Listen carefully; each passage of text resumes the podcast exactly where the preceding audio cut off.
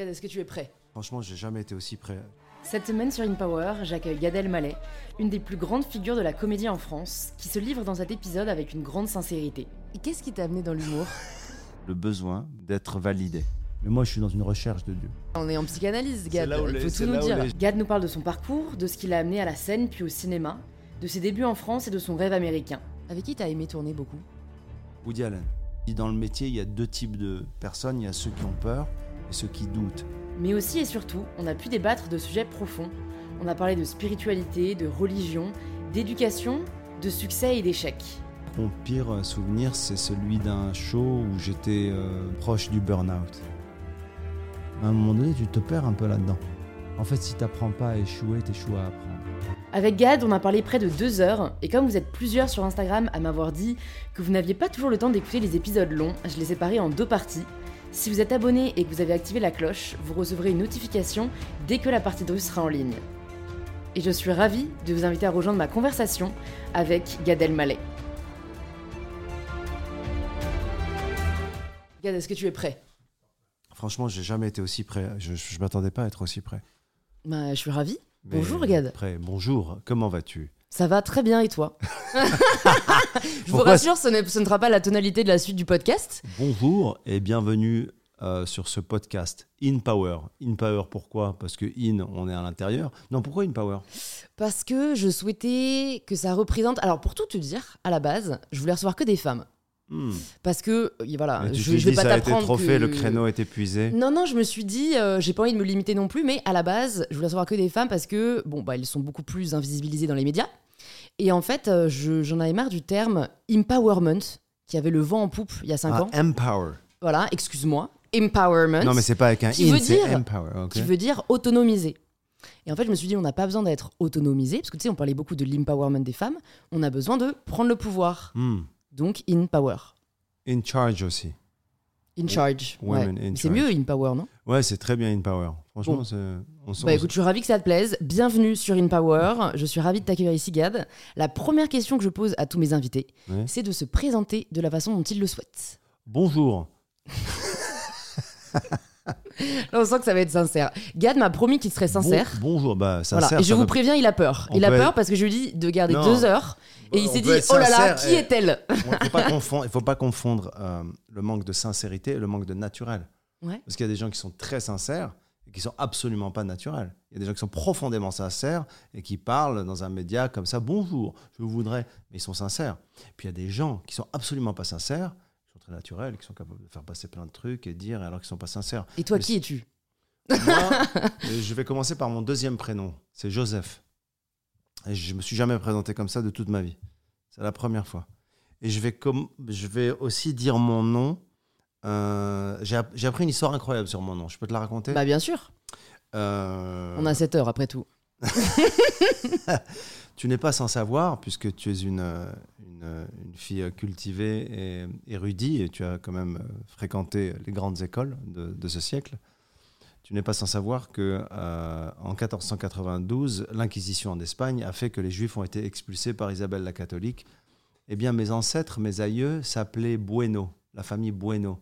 Bueno, ils ont été expulsés vers le Maroc, pays arabe qui a traduit le Bueno, le bon, en le mleh. Le mleh, il y en a qui sont restés au Maroc, qui sont devenus des El Maleh, El Maleh, et il y en a qui sont partis aux États-Unis et qui sont devenus des Goodman. Ah oui. Ah, j'ai pas eu le bon. et alors, euh, donc, euh, les Goodman qui sont aux États-Unis sont des séfarades originaires d'Espagne. Et comme mon deuxième prénom c'est Joseph, je crois que si, à l'image peut-être de Émile Ajar, euh, aka euh, Romain Gary. Romain Gary, je crois que je m'appellerais Joseph Goodman si j'écrivais un livre ou si je devais changer d'identité tout en restant moi-même. Donc je m'appelle Joseph Goodman, ce qui est mon deuxième prénom et mon deuxième nom. Je suis né au Maroc. Euh, je suis euh, auteur. C'est ce qui me définit le plus. J'écris, je crée. Parfois, je joue ce que je crée. Je mets à l'image ce que je crée. Euh, mais je suis surtout auteur. Et, je suis un humoriste francophone du début du siècle. de la fin du siècle, non? T'es né euh, ouais, de la fin du XXe siècle. La fin, je suis un humoriste francophone de la fin du XXe siècle. Euh, et je suis aujourd'hui euh, euh, dans, dans un endroit de Paris que j'aime pas trop, mais dans un lieu que j'aime beaucoup, avec une personne en qui j'ai eu confiance. Je ne sais pas pourquoi. Ah bah, la- le J'ai hasard fait écouté, bien un les peu, choses. j'ai écouté un petit peu. T'as écouté quoi? Ouais. Waouh, tu, tu, tu veux absolument me piéger? Non, vas-y. Pourquoi c'est un piège? Ah, parce que t'as pas écouté. Enfin, J'allais dire que j'allais être sincère, et là, elle me, elle me, elle, elle me, elle me- Non, il m'a envoyé des petits links, euh, notre ami commun. ok, d'accord. Bah, je sais que j'ai reçu euh, Léa Salamé. Que... Tu sais que tu as reçu Léa Salamé? En fait, Oui, tu sais. Enfin, tu as reçu A Léa priori, je sais. J'ai reçu Léa Salamé. Mais je dis ça parce que j'ai vu, en faisant mes petites recherches sur toi, qu'elle t'avait un peu euh, prise de court, euh, comme elle sait si bien le faire, quand t'es allé sur son plateau il y a, c'était quoi, deux, deux semaines? Ouais. Euh, Ta tête était exceptionnelle. Tu savais vraiment pas comment réagir. Moi, je suis déstabilisé déjà, non pas déstabilisé, mais je suis déjà très séduit par l'intelligence. L'intelligence chez les hommes, les femmes, les enfants, les... c'est- quelque chose qui me captive. Donc cette femme, elle est extrêmement brillante. On partage euh, aussi, euh, pas une passion, mais un vrai intérêt pour la spiritualité, les religions. Donc euh, c'était un peu mon crush médiatique, quoi. Tu vois Mm. J'étais là, je disais, waouh, cette femme si brillante, euh, charmante. euh. Et donc je m'attendais pas à ce qu'elle me déstabilise en me disant, je vais la citer euh, approximativement. euh, en gros, elle m'a décrit comme quelqu'un qui était dans une forme d'ascèse. Puisque j'étais dans une quête spirituelle comme ça, elle m'a dit vous buvez plus d'alcool, ça c'est une chose, voilà, je- on peut en parler. J'ai arrêté de boire de l'alcool, vous sortez plus, vous faites plus ça, vous faites des retraites dans des monastères. Et cash, elle me dit est-ce que vous baisez encore? Et moi je trouvais ça très abrupt, et à la fois très, très drôle. Et Et t'as jamais répondu du coup? Non, je, je pense que, la, je pense que parler de la question, c'est plus important que parler de la réponse dans ce cas-là. Parce que je vais vrai. commencer à dire oui, enfin, Mm. ça dépend, comme tout le monde. Mais la seule chose que je peux dire, qui me vient tout de suite à l'idée aussi, puisqu'on avait dit qu'on serait sincère, et comme on est aussi sur un podcast de femmes qui s'appelle In Power, et ça c'est moi qui vais te poser la question, est-ce que tu penses que si un animateur de télé Ou un journaliste. avait dit à une invitée, femme, je dis les choses, hein. Mm. alors mademoiselle, euh, un tel, madame, vous, euh, est-ce que vous baisez encore?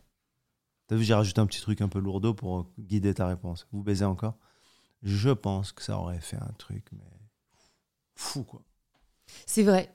C'est vrai que aujourd'hui, grâce euh, à la libération de la parole sur euh, le harcèlement qui existe des hommes envers les femmes, aujourd'hui, il y a beaucoup de choses qui passent plus. Donc, tu as raison.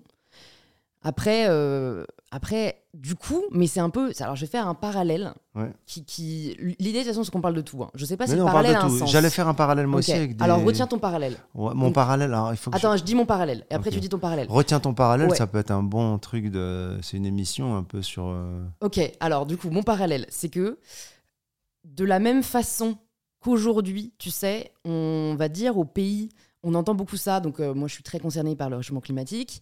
Euh, du coup, j'encourage chacun et chacune d'entre nous à prendre le moins possible l'avion. Euh, et, et- et- et quand j'en parle avec des personnes qui viennent peut-être de pays dits moins développés ou en tout cas qui ont connu un développement plus tardif que les pays occidentaux, en fait, il y a beaucoup cette phrase de en fait, c'est facile, vous, vous l'avez fait, et donc maintenant, nous, on nous dit de pas le faire, alors que bah en fait, nous, on a besoin aussi de vivre notre notre excès d'une certaine manière. Et je pense que je pense que peut-être là, Léa s'est réapproprié hmm. l'excès dans lequel ont été les hommes pendant longtemps, où ils se jouaient des femmes et, et de la position de supériorité qu'ils avaient par rapport à elles, et, et que peut-être certaines souhaitent à leur tour euh, le réclamer. Hmm, J'entends. Après, c'est aussi euh, tellement une ligne très fine. Je me souviens, euh, je me souviens, il y avait eu un scandale un, un- un jour dans une cérémonie à l'époque. Euh, C'était Jean-Luc Delarue qui animait, euh, qui animait euh, les globes de cristal, ça s'appelait. Et puis à un moment donné, il avait, il avait remis un globe de cristal à, une réalisatrice. euh, très grande réalisatrice d'ailleurs qui avait fait un documentaire que j'avais adoré qui s'appelle Mémoire d'immigrés sur les, les pères du Maghreb, les grands-pères, les pères qui arrivent. C'était très mélancolique et très fort. Et donc elle reçoit ce prix, Yamina Benguigui.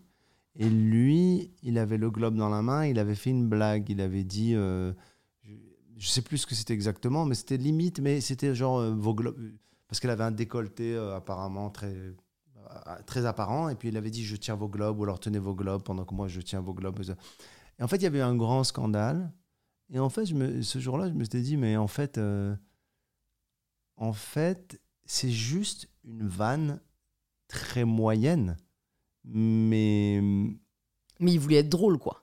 oui, mais est-ce que si la vanne était à mourir de rire, on aurait eu cette chose comme ça de... Il est clair qu'elle est inspirée par quelque chose qui est pas super... euh, pff, bon, mais on confond souvent euh, pas drôle avec euh, sexiste, homophobe, raciste, antisémite. Parfois, je vois des scandales qui commencent à naître ou des polémiques sur quelqu'un qui a fait une vanne. Et j'ai- j'aimerais tellement crier avec un haut-parleur, mais attendez, c'est pas drôle. Et en fait, la- le vrai danger, c'est si tout le monde est mort de rire. Ça, c'est un danger et que ça trimballe une idée qui est mortifère. Mais si c'est pas drôle, déjà, elle est morte, la, la blague. Moi, si je fais une, je fais une blague sexiste pas drôle, ben, c'est qu'elle n'existe pas, quoi. Tu vois, c'est débile. Après, j'ai l'impression que ce que tu dis, c'est que sous couvert du fait qu'une blague n'est pas drôle, elle serait excusable. Ah, non, c'est. hmm. Non, c'est-à-dire que je pense qu'on se trompe de. De combat. Ouais, de. En fait, il y, aurait plusieurs cas finalement, parce qu'il y aurait la pas drôle sexiste ou raciste, la drôle. non, mais c'est pour ça qu'à un moment, il faut Ouais. placer des limites. Pour qu'il y ait humour, il faut qu'il y ait de la vérité. Pour qu'il y ait rigolage et rigolade et rire et éclat de rire et chute et surprise, il faut qu'il y ait une vérité. Sinon, euh, il se dit rien du tout, quoi. Mm. Il se dit rien. Euh, T'as déjà été vexé d'une blague? Parce qu'en fait, c'est ça, Oui. c'est c'est ce à quoi on touche, c'est Quand ça. j'étais c'est que- gamin. Ah, euh, blessé ou vexé? Blessé.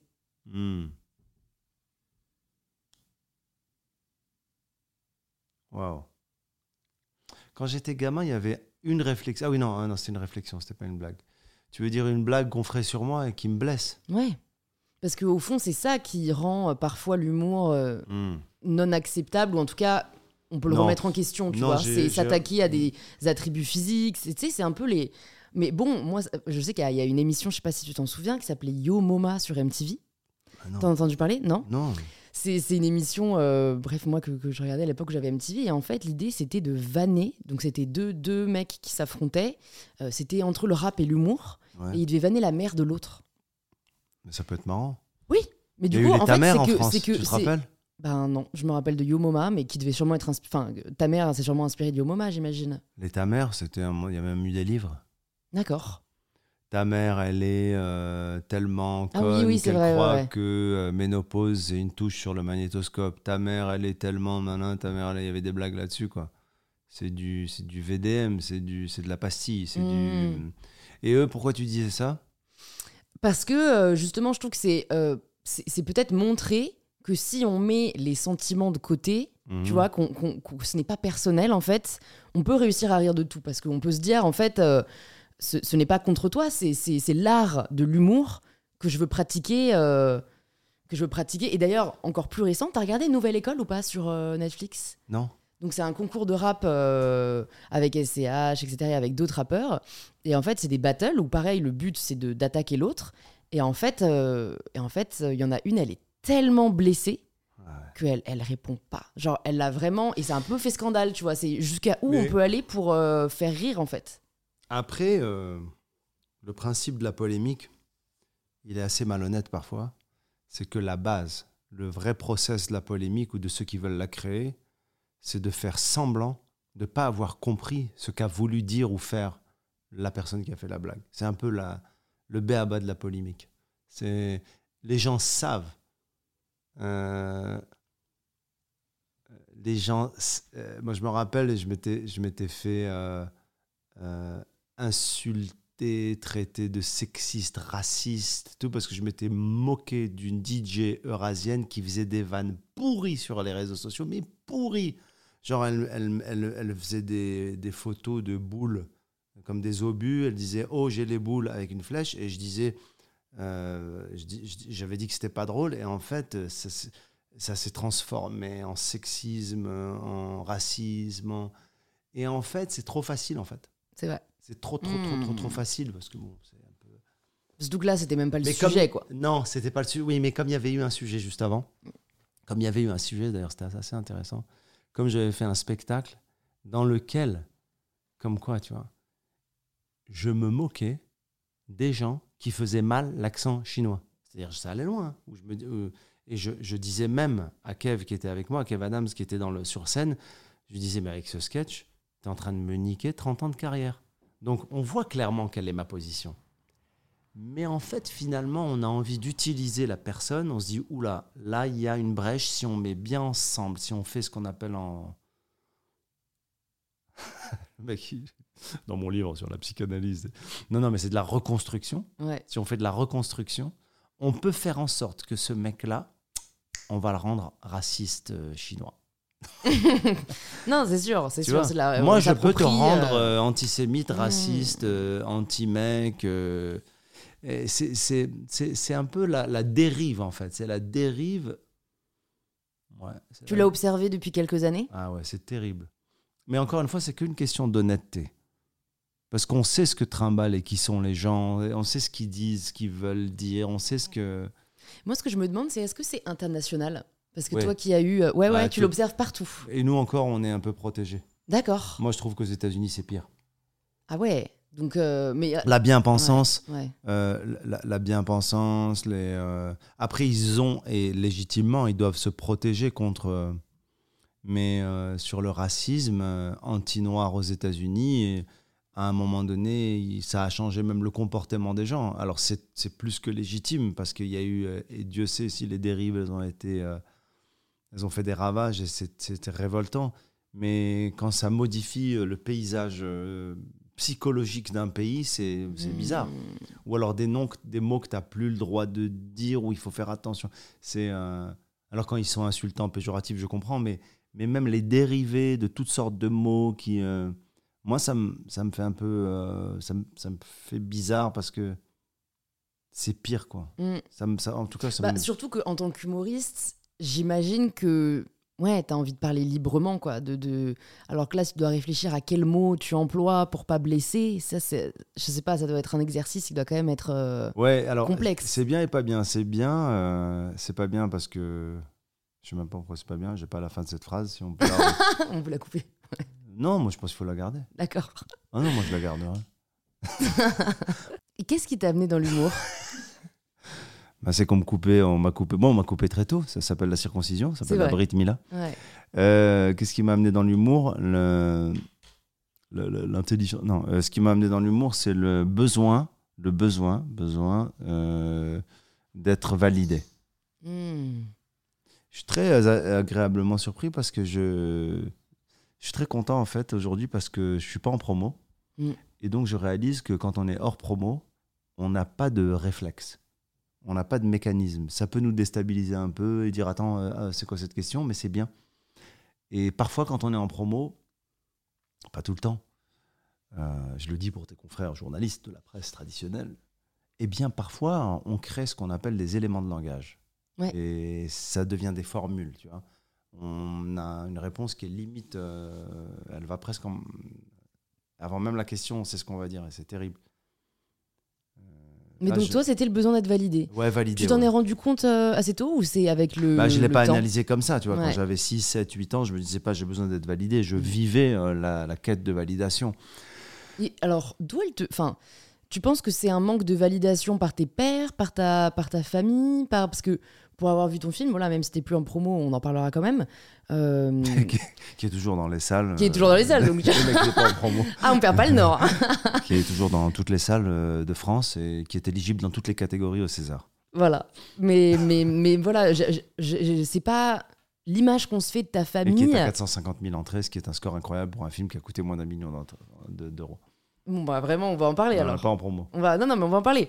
Et, et c'est vrai qu'on a l'impression que tu as toujours été euh, assez admiré, assez, assez soutenu, assez. euh, Non, non, pas du tout. Ok.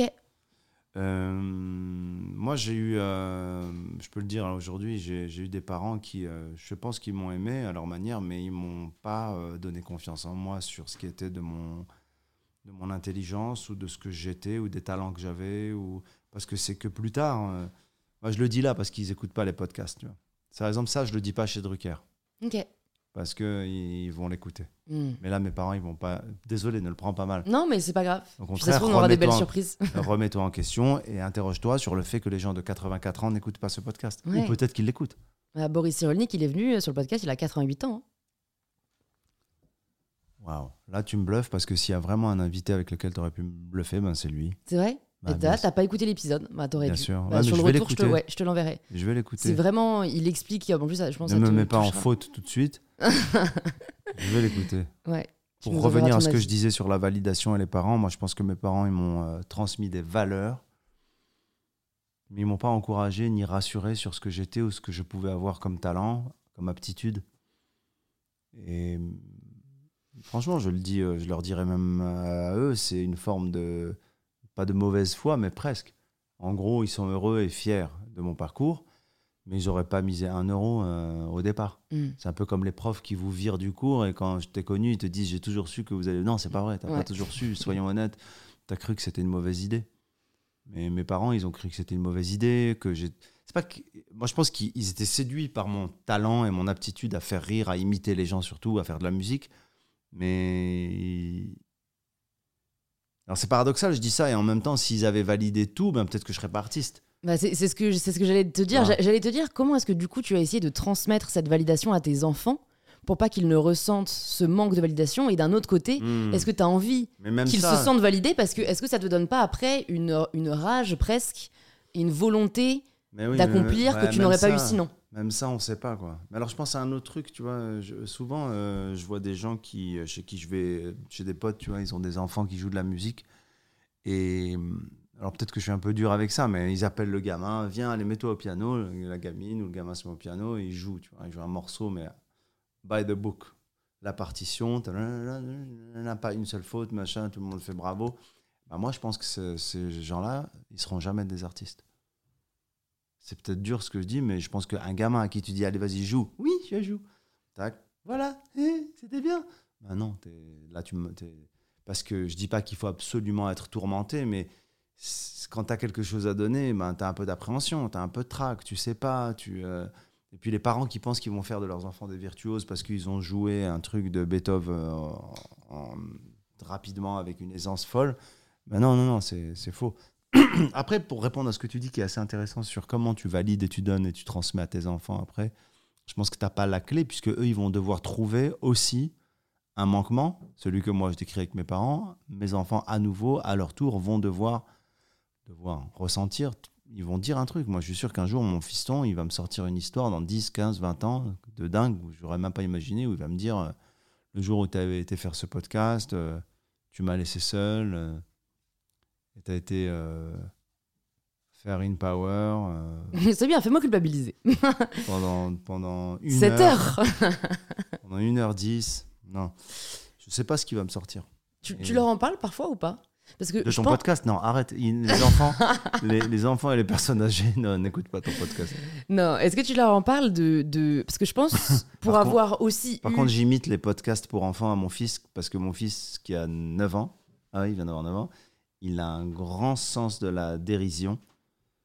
Et les podcasts pour enfants, il y a une- un ton, et il y a des bruitages qui le font beaucoup rire. Des. Il est là. C'est ça. Ah, hum, rou. avec des espèces de trucs conceptuels, quoi. On dirait du Arte pour enfants. Et ça, ça le fait rire. Mais je reviens à la question. Est-ce que à mes enfants, je transmets? Oui, en ça, fait. je le couperai, je pense. Je sais pas. En- non, l'imitation était bonne. Non, non, mais en fait, ce que je me demande, c'est que pour avoir aussi eu un manquement euh, de mon côté, et, et donc je pense que c'est ce qui nous pousse à. Qu'est-ce que tu fais Moi, je regarde les chocolats. Euh, en fait, il y a une. y a- oui, y a une- il- quoi, y a- Ah, c'est, ah, y ça fait partie d'une rubrique après? De quoi les chocolats? Ouais. Ah non, non, pas du tout. Ah, tu, peux... Non, tu peux les manger. Mais en fait, je rigole parce que celui-là, mais du coup, que tu vas ouvrir maintenant, comment tu peux être- du vrai, en fait, je l'ai croqué. Et je n'ai pas aimé. je l'ai remis dedans. Ah oui, donc tu as, tu, as, tu as retourné le truc en me disant qu'est-ce que tu fais? Parce que tu as stressé sur le fait que je vois ton croquage. Ouais, mais du coup, c'est pas grave. Maintenant, tu sais, tout le monde sait. Un peu les gamins qui cachent quelque là, chose mais- dans leur poche je- et qui disent à leurs parents Mais quoi Qu'est-ce qu'il y a? Parce qu'ils sont stressés. Non, mais j'ai cru qu'il y Mais avait comment tu peux t'étonner que s'il y a une boîte avec un chocolat, j'ouvre la boîte avec le chocolat? Bah, je sais pas, parce que moi, je t'ai proposé des chocolats avant et tu m'as dit non. Alors, je Parce pensais que j'avais envie de choisir, j'avais envie de faire euh, Ceux-là, tu peux les prendre. Ils sont. à ils sont bons. maguise.com quoi. Bon, alors, alors, je quand même, pour revenir à nos moutons, c'est que je pense que pas mal de personnes qui nous écoutent ont peut-être justement ressenti sont nombreux, hein, je ces, peux te dire ces- que- ces manques avec leurs parents, mais c'est aussi parce que il n'y avait pas de dialogue en fait, presque. Tu vois, il n'y avait pas de. Enfin, moi, j'ai jamais eu d'assessment de mes parents qui me disent. euh, je sais pas, à, à 8 ans, bon alors Louise, tu vas bien? Est-ce que, est-ce que euh, on peut, est-ce qu'on peut s'améliorer? Est-ce qu'on t'apporte tout ce dont tu as besoin? T'as Enfin, jamais eu ça? Non, j'ai jamais eu ça. C'est incroyable. Moi, je pensais que c'était propre à une culture, à une génération, alors que tu es bien plus jeune que moi. Mm. Tu ne viens pas d'une culture euh, ni séfarade, ni maghrébine, ni méditerranéenne d'ailleurs. Je suis pied noir Ah ouais, pied noir. de ma grand-mère. Waouh, ok. Donc, il peut y avoir aussi un atavisme, mais, Mais non, parce que tu vois, euh, bah, en l'occurrence, cette grand-mère-là était hyper, euh, hyper généreuse et hyper chaleureuse. Je pense que c'est une personnalité avant tout. Mais tu vois, est-ce que toi, tu fais ça avec tes enfants? Parce que personnellement, je pense que c'est une des clés qui permet d'éviter, en tout cas, des gros traumas. C'est Ah ouais. déjà de leur demander, en fait. Parce que si ça se trouve, tu le sais pas, mais oui, ton fils de 9 ans, euh, il trouve que, euh, je sais pas, tu, tu, tu le considères pas assez, euh, que tu le traites trop comme un petit. Moi, je sais que j'en ai souffert, j'ai l'impression qu'on me traitait Ah ouais. vraiment trop comme une enfant. Et donc, je pense que le fait d'en discuter, Mais ça comment, libère alors beaucoup de. ah, c'est génial. Comment Bah alors, euh, je pense que tu devrais, tu vois, tu te fais un déj avec chacun de tes, de tes fils. Et, En mode nouvel an, tu vois. Nouvelle année, euh, bah voilà, fiston, euh, euh, pour cette année, j'aimerais que tu me dises, est-ce que tu penses que je peux m'améliorer sur Wow. les aspects de ma parentalité Est-ce qu'il y a un manquement Est-ce que tu, tu aimerais que je voilà, sois plus... tu vois, que ce soit présent, chaleureux, supportif. parce qu'en effet, je pense qu'on a tous des, bah, des traumas et tous des défauts et que parfois on ne se rend pas forcément compte. Waouh. Je sais pas si j'arriverai à faire ça. Je pense que ce serait une manière de le faire, mais pas cette manière-là. C'est fou ce que tu. serais- Ou alors je serais plus à l'aise avec le petit. D'accord. Parce qu'il est encore plus... Parce qu'il est- Petit. Ouais, plus malléable, plus... ouais. Hmm, Il a quel âge ton autre fils? 22, Ah ouais, ouais, donc ouais. tu vois? Ouais. 22, euh, je pense que c'est plus un échange. Sur euh, j'ai réfléchi à ça, je pense que toi. Un échange. Oui, oui, c'est vrai. Là, c'est d'adulte à, adulte, ouais. Et surtout, ça va pas fausser le rapport. À 22, tu peux aussi fausser ce qui a été établi. Et ça peut être un truc, waouh, what the fuck, qu'est-ce qu'il a, mon père Qu'est-ce qui lui arrive? Et qu'est-ce qui a changé? À 9 ans, euh, je- pardon, euh, je te coupe, mais. À 9 ans, tu peux lui dire euh, T'aimerais quoi, en fait? Mm. Même s'il répond à côté, ou même s'il dit des conneries, même s'il dit je rêve qu'il n'y ait pas d'école et que tu m'achètes tous les jours des bonbons et que. C'est pas grave, il peut Mm. dire ça. Mais le fait que je sois. ah, mais je te remercie alors de me. En plus, t'as pas d'enfant. Non. Tu donnes des conseils à. Bah, en fait, je dis ce que j'aurais aimé avoir, hein, c'est tout. C'était il n'y a pas si longtemps pour moi. l'enfance Ouais. T'as quel âge? 25. Waouh. non, mais c'est c'est- ouais, c'est euh, quelque chose Tu qui m'a marqué. fier alors de Pourquoi l'accomplissement, de ton accomplissement. Ah, bah écoute, c'est t'arrives à ressentir la fierté, toi? Ouais. Moi, non. Ah oui, vraiment. Ouais, vraiment. T'as toujours su? Non, j'ai pas toujours su, mais euh, j'arrive euh, à me. J'y arrivais pas avant. J'arrive à me déconnecter d'une vraie ou d'une fausse humilité, euh, ou alors exagérée, ou alors encombre, encombrée par le souci de on va penser que c'est de l'ego. Moi, je je suis pas là-dedans. Il y a quelques jours, j'étais au Vatican, rencontrer le pape. Je suis sorti de là. Je me suis dit, avec beaucoup de, de calme, ben, je suis très fier. Très fier de, de, de mon parcours. Je suis très fier de- du chemin que j'ai pris.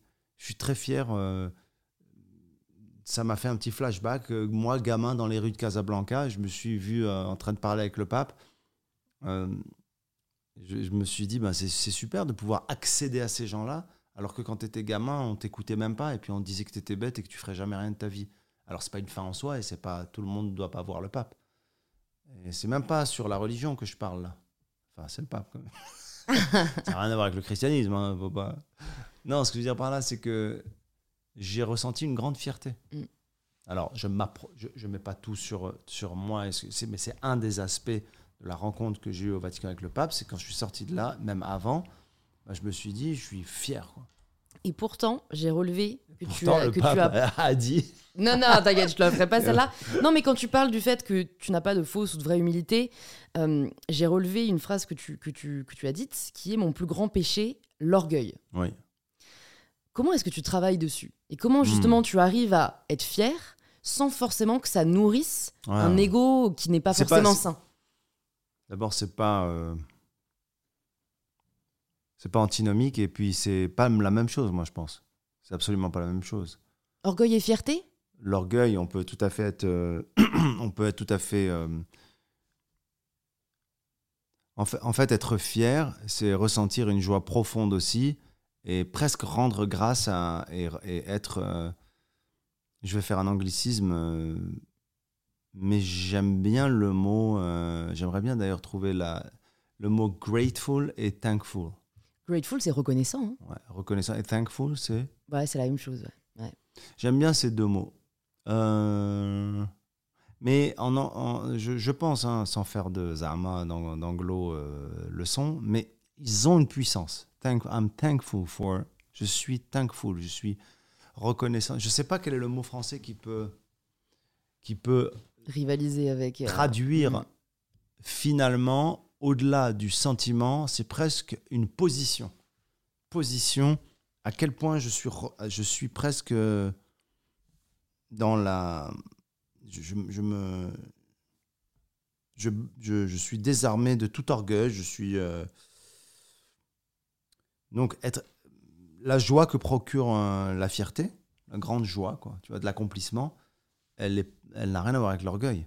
Mais parfois, tu as même des gens dans leur humilité ou leur pseudo-humilité qui sont que dans l'orgueil. Mm. C'est, euh, euh, ou alors, pardon, pourquoi je veux refermer ça alors que, tu vois, je sais pas, les gens qui disent par, par exemple à mon petit niveau, mon petit niveau, c'est des orgueilleux quoi. De quoi tu me parles à ton petit niveau? Dis-moi ce que tu veux me dire.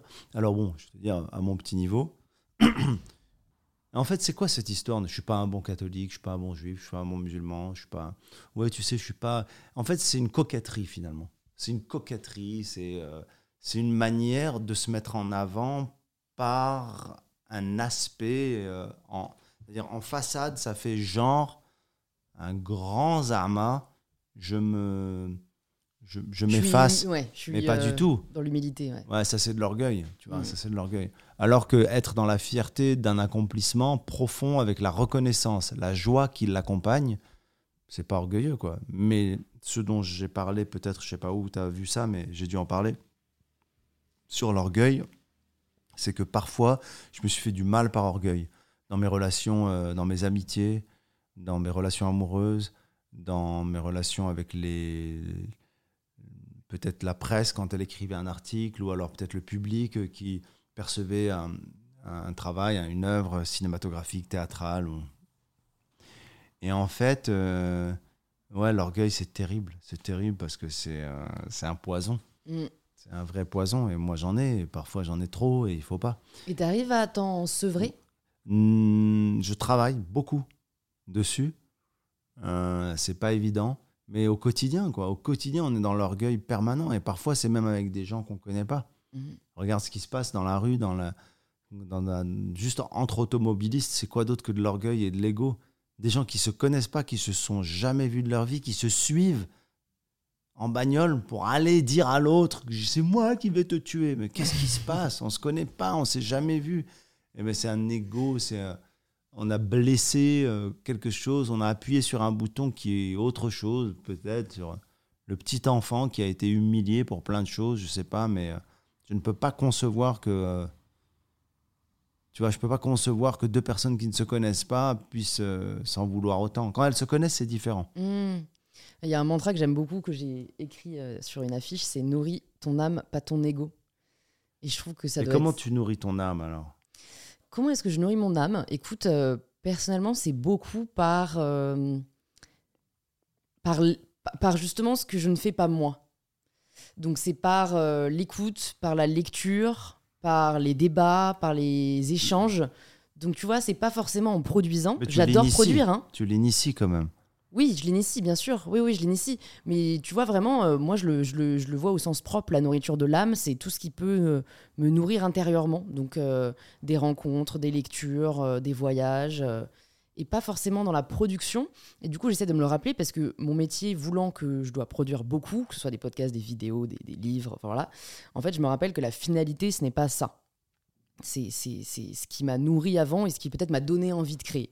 Mais si jamais on arrête de nourrir son âme, en fait, on ne produira même plus, quoi. Et alors, tu fais une différence entre ton âme et l'intellect, c'est-à-dire nourrir aussi, par exemple, la curiosité, elle est, ou elle est non, pour moi, c'est un peu, c'est un peu lié. Ouais. Et tu vois, mais c'est Parce marrant. que moi, ça. j'ai ça. Ouais. Ok. J'ai besoin de nourrir peut- peut-être mon âme aussi. Ouais. Bah toi, par la spiritualité, tu Besoin. coupes beaucoup. Oui, Euh, et, et, et moi, fut un temps, mais, mais j'ai un peu été déçu de, de. Alors, plus de la spiritualité que de la religion. Et d'ailleurs, je voulais te demander aussi ça. Quelle différence tu fais entre spiritualité et religion? J'en fais pas beaucoup, en fait. C'est un peu une, euh, c'est une parade. euh, c'est, comme des éléments de langage. C'est presque une parade. euh, c'est comme les gens qui veulent pas dire qu'ils sont religieux et qui répondent qu'ils sont traditionnalistes. C'est un peu une forme light de quelque chose qui créerait un jugement. Et c'est encore de l'orgueil. Et c'est encore, je veux que tu me vois comme quelqu'un de bien. Alors, il y a beaucoup de gens qui se disent, je suis pas dans le religieux, je suis plus dans le spirituel. Bon, ok, why not? Mais je ne pense pas que tu puisses être dans la religion sans être dans le spirituel. Oui. D'ailleurs, la spiritualité, euh, après, euh, je pense que ce qu'ils veulent entendre, parce qu'il existe une spiritualité sans Dieu, en fait. Mais moi, je suis dans une recherche de Dieu, une quête de Dieu, une hypothèse de, de, de, de, Dieu. Donc, euh, je donc je peux pas imaginer la spiritualité sans l'idée de Dieu. Après Dieu, euh, les preuves de l'existence de Dieu, c'est un autre débat, mais mais euh, mais il y a des spiritualités sans Dieu. Oui, tout à fait. Et ça, ça, je les respecte tout à fait, et puis je les entends. euh. Mais par exemple, je donne un exemple qui est assez concret. tu vois, pendant un, un date avec une femme, alors oui, j'aime rire, j'aime aller au resto, j'aime. Mais si on partage ou si on commence à parler de choses qui nourrissent l'âme, comme tu dis, ça me séduit beaucoup Hmm. ça me, ça me rapproche de l'autre. Je sais pas pourquoi je prends l'exemple du date, parce que c'est là où tu as envie d'être le plus connecté. Et pas uniquement de plaire. Mm. D'être- C'est-à-dire que ce qui est vraiment agréable, ce qui est jubilatoire, c'est pas uniquement de dire ah, je crois qu'elle m'aime bien, c'est de dire euh, ah je crois que même pas je ressens en fait qu'on est en train de partager quelque chose. Et, et alors pourquoi je dis ça? Parce que la spiritualité, la foi, euh, l'idée, la question de Dieu, euh, des religions, c'est un terrain, c'est un domaine qui me fait partager, euh, qui, qui, m'anime tellement, qui, sus- qui suscite tellement de curiosité, que je suis dans un état très disponible et que je peux vraiment échanger avec les gens. Donc, T'as étudié un peu la théologie ou pas? oui, je, suis en- je, le- je le fais. Tu le fais en ce moment? Ouais. Je suis étudiant au collège de Bernardin. D'accord. Qui est euh, situé où? Il est situé euh, à la rue de Poissy, à côté de l'Institut du monde arabe à Paris. D'accord. C'est une école très importante, euh, le collège de Bernardin, parce qu'elle a été fondée par. enfin, pas fondée, mais relancée, redynamisée par le cardinal Lustiger, qui est un personnage quand même très, très, très important. C'est un des hommes d'église les plus importants de l'histoire du christianisme français. Et ce qu'il faut savoir pour la petite histoire, après vous irez googler, c'est qu'il est né juif. euh, Il est né, il s'appelait euh, Aaron. Et à 14 ans, il a demandé le baptême. Il a perdu sa maman dans les camps de concentration. Et il a demandé lui-même le baptême. Il est devenu euh, catholique. Il est devenu, il est rentré au séminaire. Il est devenu donc curé. Il est devenu évêque, archevêque, cardinal. Et Notre-Dame, l'église Notre-Dame. C'était un homme très proche de Jean-Paul II. Et quand il est mort, il a demandé à ce qu'on lise ce qu'on appelle le Kaddish, qui est la prière pour les morts chez les Juifs. Euh, en fait, d'ailleurs, c'est une mauvaise appellation, la, prière- pour les morts. C'est parce que c'est une prière à Dieu, en fait, la prière qu'on fait chez les Juifs. Qui est une, je dirais pas qu'elle est belle, mais elle est assez étonnante. C'est une prière sur la grandeur de Dieu et sur l'acceptation de ce qu'il nous a, euh, qui nous a frappé, affligé avec la mort d'un proche. C'est, c'est- elle est un peu dure, mais en même temps très belle et très profonde cette prière. Donc, pour revenir à Lustiger, lui il demande à ce qu'on fasse cette prière pour lui. Voilà l'histoire du cardinal Lustiger. Et la théologie, ça me passionne. Mm. Ça me passionne. Est-ce que tu as toujours eu, alors t'en parles un peu dans le film, tu as, cette euh, admiration pour la Vierge Marie depuis tout petit, Ouais. mais après, pour moi, admiration pour la Vierge Marie n'est pas forcément égale à, à, hum, foi Non. ou, tu vois, euh, connexion à la religion. ça, ça t'est venu quand et comment? Ouais, c'est- c'est c'est intéressant ce que tu dis parce qu'on peut l'aborder de deux manières. On peut l'aborder d'une manière totalement euh, émotive, finalement, affective du moins. Psychanalytique, euh, affective, émotive, l'attachement à la protection de Marie, au symbole. Et à côté de ça, il y a la dévotion, le culte marial. Euh, c'est ça, c'est vraiment purement de la religion. Mais moi, ça m'est venu de l'enfance où j'ai rencontré l'image de Marie, donc euh, la statue, hein, on va dire clairement, c'est mat- c'est matériel. C'est ce qui est interdit d'ailleurs dans le judaïsme, les Mm. idoles. Mais cette image de Marie, elle m'a beaucoup apaisé, elle m'a beaucoup apporté, elle m'a beaucoup euh, rassuré. C'est ce qui euh, énerve certains juifs orthodoxes qui ne veulent pas dialoguer avec moi là-dessus. Ils pensent que je devrais même pas en parler. Euh, certains, je dis parce qu'il y a des rabbins qui sont tellement, tellement ouverts et tellement géniaux et avec qui j'ai eu des vrais, vrais débats et des vrais, euh, des vrais échanges. Moi, j'ai eu l'impression qu'en fait, quand quelqu'un est très confortable dans sa foi, sa religion, sa pratique et qu'elle n'est pas en recherche, elle a peur que quelqu'un vienne la déstabiliser. D'ailleurs, à partir du moment où on a peur, il y a un problème. quoi. Il y a une phrase aussi que j'ai soulevée euh, qui, qui est. Tu l'as soulevé On peut, on peut dire ça, non? Soulever, sou- pas. soulever une question, en fait, c'est ce que je voulais dire. Mais Mais C'est bien de soulever les tu vois, phrases. moi, je les porte, les phrases. Là. Ça doit être une phrase euh, lourde, non, non, de elle, sens. lourde de sens, exactement. C'est euh, Raymond dans le film, Ouais. euh, Guy, je crois, dans la, dans la vraie vie. J'ai vu que tu avais dédié le film, je trouvais ça très, très beau. Il dit. en- nous a quittés, ouais, il est mort Ouais. après le film. Ah, c'est vraiment lui qui joue dedans C'est. Ouais. D'accord. Tout le monde joue son vrai personnage Ouais, tout le monde. ouais. C'est exceptionnel, ça, quand même. Tu vois, si, si je t'avais engagé pour euh, tourner dans mon film, t'animerais un podcast. Hmm. Et Ah, il est toujours temps, hein, tu sais, pour le prochain. Pour le 2, ouais. Mm. Why Et, du- et du coup, Guy nous dit Avant, je savais quoi croire, c'était plus facile. Et j'ai trouvé cette phrase si simple, tellement profonde, parce qu'elle dit tellement de choses sur aujourd'hui les, les- les personnes qui vont être campées dans leur position, parce qu'en fait, c'est tellement plus rassurant de Bien dire sûr. je crois en ça et donc je ne crois pas en ça, et donc se, se mettre en opposition aux personnes qui ne pensent pas comme nous. Et, et- et je, je- voilà, je me demande juste qu'est-ce qu'il faut, à ton avis, pour, même si j'ai une idée de la réponse, mais pour qu'au final, on accepte tous de ne pas savoir. Le contraire de la connaissance, c'est pas l'ignorance, ce sont les certitudes. Ouais, voilà. Parce que finalement, c'est le principe même du racisme, c'est le principe même de. des, c'est des process, en fait, que tu échafaudes pour que ton, pour que ton petit truc il fonctionne, quoi. Euh, J'ai oublié la question, en fait. Qu'est-ce qu'il faudrait pour qu'on accepte de, de ne pas savoir? De ne pas être certain? Waouh. Comment est-ce que toi, tu as fait pour euh, accepter la remise en question? Alors, ce dont je suis sûr, ben non, parce que tu as dit qu'elle n'est pas certain. Euh, c'est très intéressant cette question. Alors, euh, je vais revenir à ce que tu disais sur Raymond qui dit avant, au moins, je pouvais croire en quelque chose. Finalement, il, il, euh, il décrit, il dénonce, il nomme quelque chose que beaucoup de gens pratiquent sans le savoir c'est-à-dire les gens qui ont des croyances. Et les croyances, elles ne sont pas uniquement religieuses, spirituelles. La croyance, c'est euh, la croyance sur les femmes, sur les noirs, sur les juifs, sur les travailleurs, sur les patrons. C'est toujours plus rassurant finalement, même si c'est faux.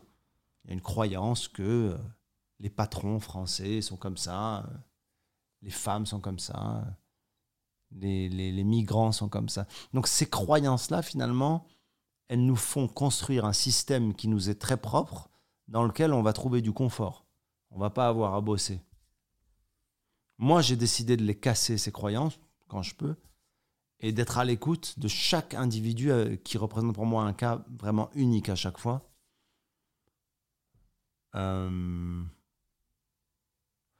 Alors, euh, je ne peux pas répondre à cette question sans parler de ma foi. C'est-à-dire que si, c'est très personnel, moi j'ai l'impression, le sentiment profond qu'il y a une chose qui m'échappe, donc le fameux ne pas savoir dont toi tu parles, c'est euh, euh, envoyer cette chose, euh, appelle-le comme tu veux, hein, l'étoile, Dieu, le Seigneur, euh, la force suprême.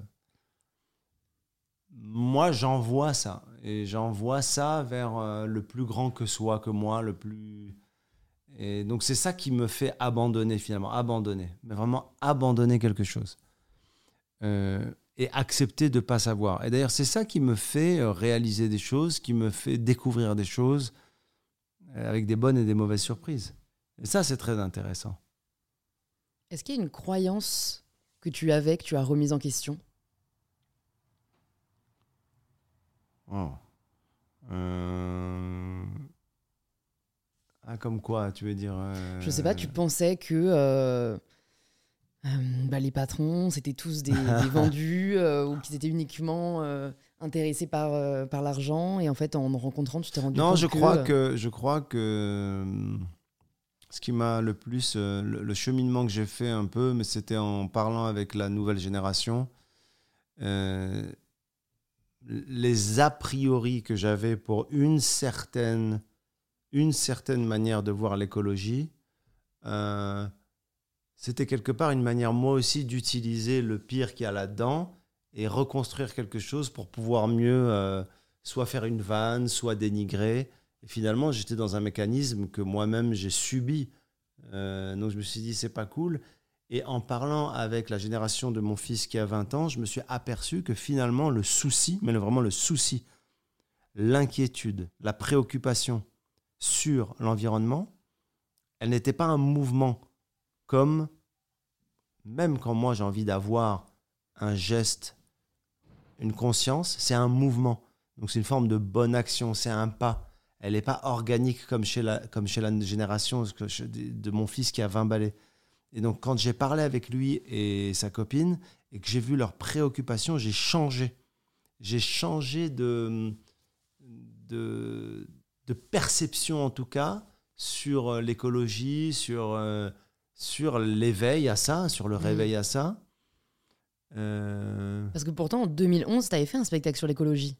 J'en avais parlé beaucoup. Ouais, ouais. avais parlé, c'était quand même assez précurseur. euh. ça me, cons- ça me, ça me, ça me, ça me, ça me parlait, ça m'interpellait, mais je parlais des deux, je parlais aussi des excès.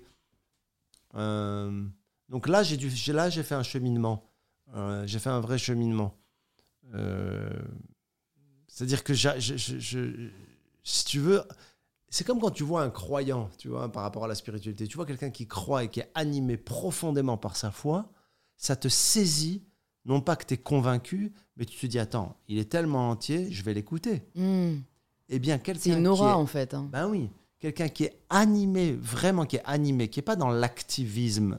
Parce que l'activisme, qu'est-ce que ça fait? Bizarrement, malheureusement, on le voit avec euh, tout le- toute la branche d'écolo-terrorisme qui est totalement contre-productif, mais moi-même qui me révolte, quoi, parce que c'est vraiment, je me dis, mais qu'est-ce que vous êtes en train de faire? Vous êtes sensibilisez absolument pas les gens, surtout qui n'ont rien à voir avec le process dans lequel vous êtes. Et la majorité des gens, par rapport à l'écologie, ils ont besoin qu'on leur enseigne. Alors oui, ah bon, euh, ouais, mais c'est normal, vous devriez. Non, ils ont besoin qu'on leur enseigne. Donc, si tu veux, quand on voit les gens qui sont animés, moi j'adore, qui sont animés, ça m'inspire, c'est vertueux. Donc, je suis très à l'écoute de la nouvelle génération, ceux qui ont 20 balais aujourd'hui, parce que pour eux, la planète est un endroit euh, qui est totalement en conscience, quoi. C'est-à-dire que c'est organique, ça fait partie de leur ADN.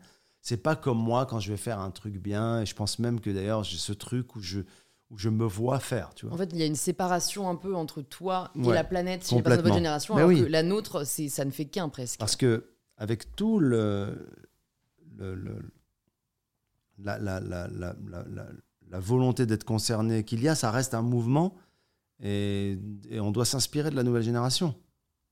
Sauf sur, peut-être sauf sur les océans où je suis euh, totalement connecté par mon enfance, par euh, ma proximité avec l'océan Atlantique qui est, qui est, qui est vraiment maltraité, euh, Mais d'ailleurs, attends, parlons de, de l'océan parce que je voulais t'en parler au début, mais bon, on est parti dans tous les sens, ce qui est génial. J'ai vu que tu étais parti au Canada à 17 ans. Oui. Why? L'océan. Alors c'est intéressant, on va reprendre l'océan. Quand tu es gamin au Maroc, tu es face à l'océan Atlantique. Je pense d'ailleurs même que le fait de grandir au bord de l'océan Atlantique, après c'est une manière chacun de voir euh, et d'apprécier et de, et de vivre là où il est, c'est un appel aussi vers le monde en fait. C'est un appel vers le monde. Alors encore plus quand tu es dans le nord du Maroc, c'est les bras du monde qui te, qui te prennent comme ça. Euh, moi je suis parti au Canada, c'était des raisons assez euh, floues et assez techniques c'est parce que c'était plus facile à l'époque de faire un visa pour le Canada, parce qu'il y avait une politique de, de, de- de- de- comment dire, migratoire euh, qui était très favorable, de peuplement même. Mm. C'était carrément, ils avaient besoin de monde. Quoi. Et puis mes oncles et pas mal de gens de ma famille avaient immigré là-bas. Il y avait un côté américain-français, donc j'ai pu aller là-bas. Euh, mais j'ai traversé l'océan, justement. J'ai traversé cet océan pour aller de l'autre côté de l'océan Atlantique, au Canada. Et T'as fait ton lycée là-bas du coup? Oui, Ok. Lycée il y a eu un petit choc des cultures et la fac en première année de sciences politiques. D'accord. Nous avons un point commun. Nous avons un point Pourquoi commun que année sur 5-6 mois. Alors que vous, c'est 5-6 ans. T'as- tu t'es pas senti à ta place? Non, c'est pas ça la raison. En fait, moi, je, quand j'ai fini ce qu'on appelle le cégep, c'est-à-dire l'équivalent de première et terminale, j'ai voulu rentrer en droit, à la fac de droit. Je voulais être avocat. J'ai réalisé bien après, euh, en, en faisant des séances avec ma psy, que c'était pas avocat ni la science juridique euh, qui m'intéressait, mais c'était l'habit, la Ah robe, oui, d'accord. la posture. Ouais. Je voulais être avocat parce que socialement, ça représentait un truc. En fait, je voulais être acteur. Et puis être acteur, c'est génial parce qu'après, je me suis dit, tu peux être avocat, chirurgien, éboueur, euh, travesti, euh, tu peux faire tout ce que tu veux au cinéma. Et hum, Après, c'est pas plus comédien qui t'intéresse? Parce que j'ai Oui. aussi relevé. J'ai fait du cinéma parce que j'ai eu de belles opportunités, mais la scène, c'est ma vie. oui, complètement.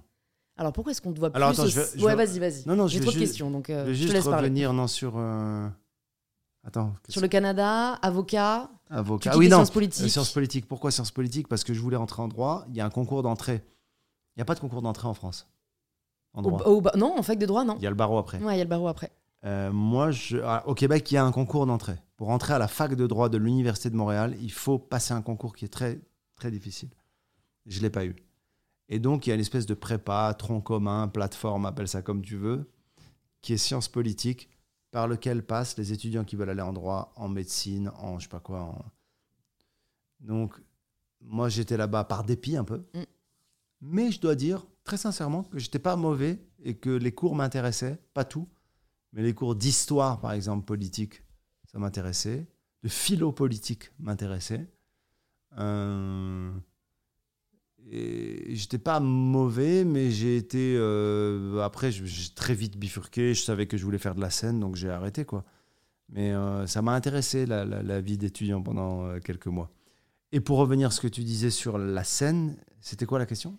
Bah, la question, c'est pourquoi est-ce qu'on te voit plus au cinéma ces derniers temps que sur la scène, alors que d'après ce que tu partages. en fait, c'est- voyons, enfin Alors que la scène a l'air d'être ce qui te fait le plus vibrer, quoi. Ce qui nourrit le plus ton âme. Non, je, euh, euh, tu parles du théâtre ou du one-man show? Des pièces de théâtre? Bah, je parle de la scène, quoi. Non, mais la, la scène, la scène, scène, j'en ai fait beaucoup plus que le cinéma. Je veux dire si dernièrement. Euh, oui, enfin. Ah non, mais là, on est en psychanalyse, C'est Gab. là où, Il les, faut c'est tout nous là où les gens disent il y a eu la Covid.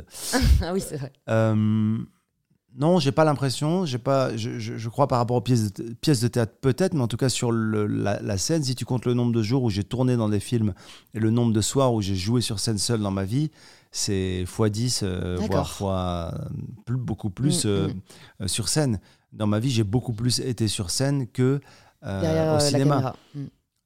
devant ou derrière la caméra. Ouais. Maintenant, il y a une autre chose qu'il faut savoir, c'est que quand tu fais des tournées, même de 3 ans, de 4 ans, où tu joues tous les soirs, dans toute la France, dans toute la francophonie, dans le monde, ce qu'on retient, c'est le jour où tu as lancé le spectacle, le jour où ça passe à la télé. Mais, alors peut-être un peu plus maintenant avec les réseaux sociaux, mais t'as pas de d'omniprésence euh, sur euh, ah il a joué là il a fait ci il a fait ça il est alors que le cinéma tu le sens il y a la promo il y a les affiches on sent quand quelqu'un sort un film moi cette année je J'ai fait plein de spectacles, euh, mais tu le sais même pas. Ouais. C'est fou, hein Est-ce que tu sais que je joue à Menton le 14 janvier? Non. Bah, Tu vois Et tu, tu es euh, On après est sur diffusé avant le 2023, là, 14. moment promo, t'es où en 2023 En 23, je suis en train d'écrire mon nouveau spectacle, Ok. j'espère. En train d'écrire un film, j'espère. J'ai eu envie de faire un podcast à un moment. Tu dirais que c'est quoi le plus difficile quand tu fais un podcast? Franchement, c'est pas difficile. hein. non, mais disons-le, hein. Pour moi, si t'aimes. euh, non, mais c'est vrai. Si t'aimes parler et que t'es curieux. Tu vois, moi, j'ai des Tu vois, messages. ça, c'est un teaser qui est très très drôle. là, tu me ferais un petit clip comme ça. Tu dirais que c'est quoi le plus Franchement, c'est pas difficile. Rire, Et là, boum, jingle, boum. le nouveau power. podcast de Gad C'est pas Elmaleh. difficile. Non, mais sinon, tu l'utilises pour toi. Ah, pour moi. Ouais. Sur pourquoi t'as lancé ton podcast. Et en fait, je pense que si tu es curieux de nature, c'est assez simple de, bah, de poser des questions, en fait. Tu vois, c'est tout. Donc, ouais, fais un Mais tu podcast. crois hein. pas que dans la vie, tu vois, on serait. Enfin, cela dit, moi, je suis très à l'aise là, comme ça. euh, La seule En chose. plus, t'es sincère et honnête, donc euh, tu vois, que demander de plus? Sincère, honnête et. Est-ce que tu crois que tu parlerais comme ça si on avait rendez-vous dans un café? Bah pff, oui, parce que moi je suis assez sans filtre. Mais pourquoi je suis pas dans un café C'est qu'il y a du bruit partout autour. c'est- T'as vu Sans filtre, le film Ouais, j'ai adoré. Triangle of Non Sadness. mais j'ai adoré. Alors, mais parlons-en. Moi en plus j'ai eu la chance d'avoir le réalisateur qui était là, c'était l'avant-première. Mais ce mec était un génie. C'est-à-dire que si jamais lui tu peux l'avoir sur ton podcast, euh, vu que tu pourras à mon avis grâce à, à ton réseau, euh, il, est, il est brillantissime. C'est un sociologue je crois de formation. Et, et, et alors j'y allais franchement sans trop attendre quoi que ce soit. Après je me suis quand même dit la Palme d'Or de Cannes ça doit être pas mal. Et en fait je trouve que ça dit si bien les rapports de pouvoir de notre société. Je le recommande à tout le monde. Ouais, c'est fort. Moi, c'est un film que je trouvais très très fort. Très déstabilisant, très fort. Euh, justement, euh, ramener à cette échelle de ce, Enfin, je vais pas raconter le film, mais de bateaux, de crises, de trucs, de, euh, tout le système finalement. En fait, ça voilà. parle de tout. Pour moi, le fait qu'il démantèle le système et que les, les, les rapports de pouvoir soient aussi. inversés, Ça parle des femmes, ça Ouais. parle du sexe, ça parle de l'argent, ça parle du pouvoir. ça parle de l'apparence ça parle physique. de l'apparence, ça parle des réseaux sociaux. Il a réussi Ça- à parler de tellement de choses. Ça parle, des, racisme. ça parle des présidents, ça parle de, de politique, enfin, ça parle d'énormément de choses. Ça parle des, des- des- même de, de la Russie des États-Unis de manière assez subtile, l'ai incarnée par croisé, des personnages. euh, je l'ai vu un soir à Marrakech au festival. Il y avait un festival de cinéma. Je l'ai croisé, on s'est dit bonjour. Ouais. Ok. Je lui ai parlé un petit peu. Il était euh, Osmond, c'est ça hein? Roger, Roger Osmond, un truc comme ça? Très, très, très. euh, il était très cool. Mais ce film, il m'a vraiment marqué. Et j'ai pas vu les autres. Je crois que j'ai pas lui vu. Ouais. Ah, moi non plus. Snow Therapy, tout ça. Non, mais c'est vrai que du coup, ça me donne envie quand même d'aller le voir. Ça me donne envie de tourner avec lui. Avec qui t'as aimé tourner beaucoup? Woody Allen. Et c'est là-dessus que l'on va se quitter pour le moment. La deuxième partie arrive très vite sur InPower, alors n'oubliez pas de vous abonner pour pouvoir l'écouter dès sa sortie. On serait vraiment heureux d'avoir vos retours sur cet épisode avec Gad, donc n'hésitez pas à nous taguer en story, gadelmalais et mybetterself, et à envoyer un petit message à Gad si le podcast vous a plu, je pense que lui fera très plaisir. Et je vous dis à très vite pour un tout nouvel épisode d'InPower.